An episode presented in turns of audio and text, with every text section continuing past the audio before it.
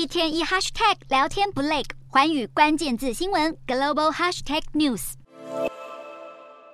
美国收紧管控，中国企业又有新动作，就是要彻底断了华为的活路。英国金融时报引述知情人士说法报道，拜登政府已经停止对美国企业核发向华为供货的许可证，代表全面禁止出售美方技术给华为。美国对中国企业的监管力道与日俱增，传出短影音平台 TikTok 执行长周受资也已经同意三月二十三号到美国国会作证，预计安全及隐私问题会是共和党议员在听证会上拷问的重点。截至二零二三年一月，全美已经有近三十州宣布禁止官员在州政府设备使用 TikTok，更有参众两亿元计划提案，将禁令扩及全国。针对美方最担心的问题，用户数据有没有外泄到北京手中？身为唯一证人的周受资必得好好洗清嫌疑。